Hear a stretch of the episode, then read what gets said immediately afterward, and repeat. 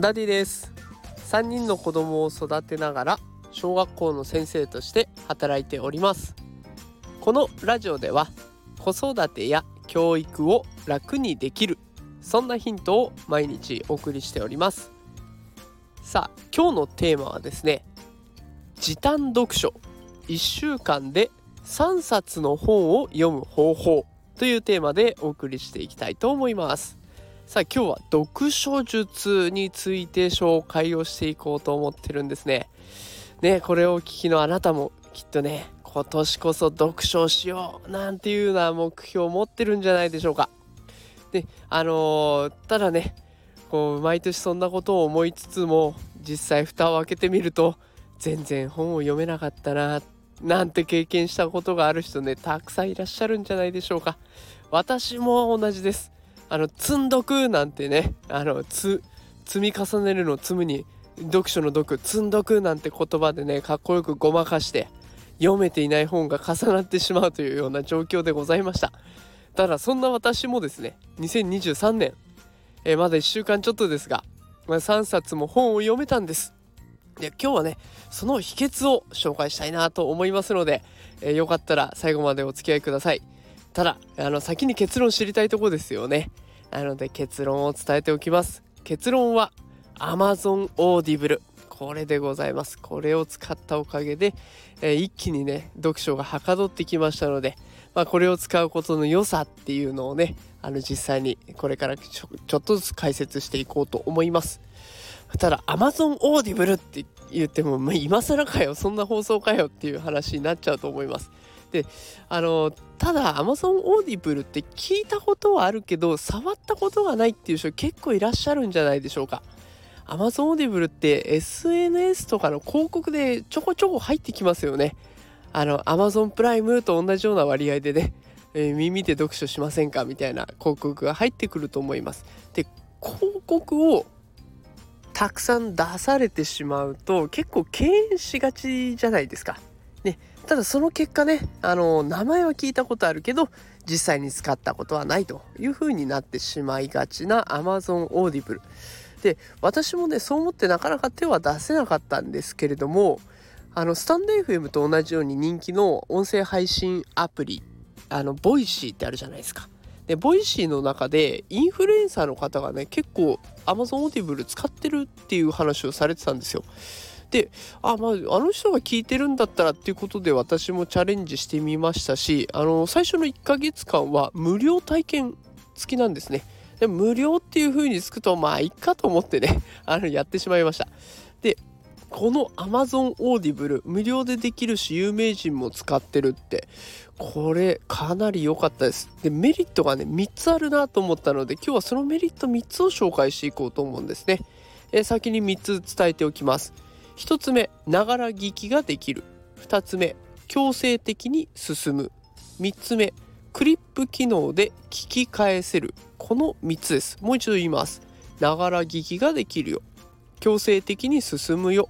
クリップ機能で聞き返せるよ。っていうこういう3つのメリットがあるんですね。じゃあ1つずつ解説をしていきますね。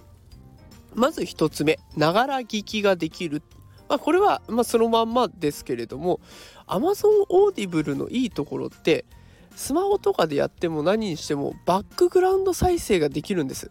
だから別の作業をスマホとかタブレットでやりたいなと思ってても聞きながら作業ができるっていうところが一ついいところですね。それとやっぱりね子育て世代とかあと忙しいビジネスマンの方は仕事で通勤退勤の時間があったりとかあと家事それから育児子育てねいろいろ時間がない中ですけれども私自身もねあの家事をやってる合間合間というか家事をしながらですね聞いてましたし通勤とか退勤をしながら、えー、Amazon Audible、はい、愛用させてもらいました。でどうしてもね YouTube とか TikTok とかあとインスタとかああいったサービスって目を使ってしまうからどうしてもねそれだけに集中しないといけないんですよね。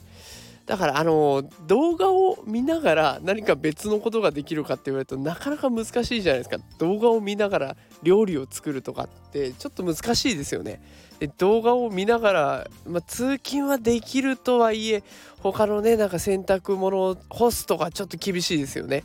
だからこの耳を使って、聞けるサービスっていうのはいろいろなことを同時進行で進めるっていうところですごくお得になっていきます。さあそれでは続いてね2つ目強制的に進むっていうところに行きたいと思います。え本を読んでいると他のことが気になって手が止まってしまうってことありませんかね？あの私はあるんですよ。本を読んでると、あ、どっかで流れてきたテレビの音が気になってちょっとテレビ見ちゃったりとか子供が見てる YouTube のね何とも言えない音楽とかあとセリフが流れてくるとどんなの見てんのかなってちょっと気になっちゃったりとか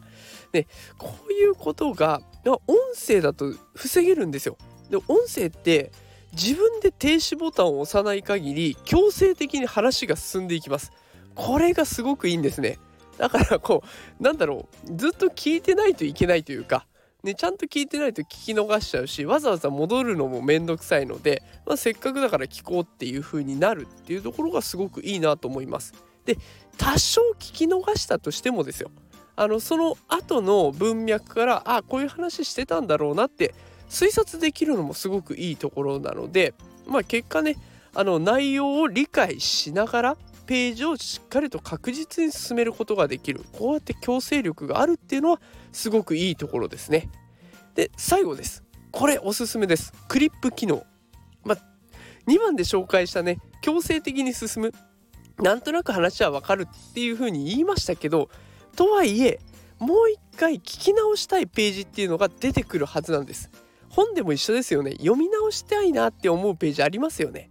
でそんな時のためにクリップ機能っていうのがあります。でこのボタンは後で聞きたい聞き返したいなって思ったところでクリップボタンをポチンと押しとくとですねそこが記録されておくんです。であなたここからもう一回聞きたいって言ってたよって目印つけといてくれるんですね。